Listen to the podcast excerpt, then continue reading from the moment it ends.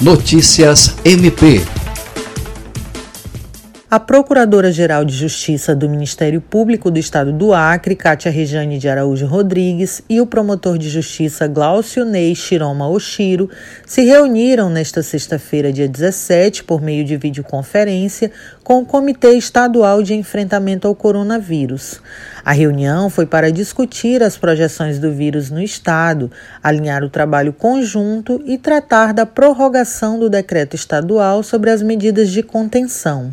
Seguindo recomendação do Ministério Público, o governo do estado prorrogou por mais 15 dias as medidas de contenção que dispõe sobre a suspensão temporária de determinadas atividades, ações e providências administrativas a serem adotadas pelos órgãos e entidades da administração pública. As atividades devem ser retomadas no dia 4 de maio. André Oliveira, para a Agência de Notícias do Ministério Público do Acre.